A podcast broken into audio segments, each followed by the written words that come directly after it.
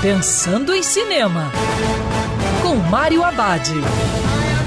Olá, meu cinéfilo, tudo bem? Os cinemas abriram e uma boa pedida é a verdadeira história de Ned Kelly, um filme com bastante ação e diferente dos westerns americanos.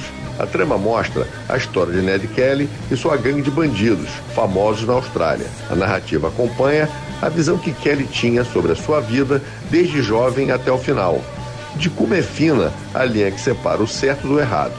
As motivações de Kelly são reveladas e as tragédias em torno de sua gangue são mostradas de forma intensa, a começar pelo amor de uma mãe por seu filho.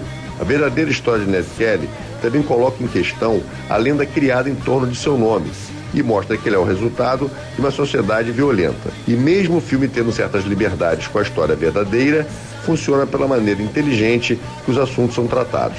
E lembrando, siga os protocolos de segurança, porque é sempre melhor ver cinema dentro do cinema. Quer ouvir essa coluna novamente? É só procurar nas plataformas de streaming de áudio. Conheça mais dos podcasts da Band News FM Rio.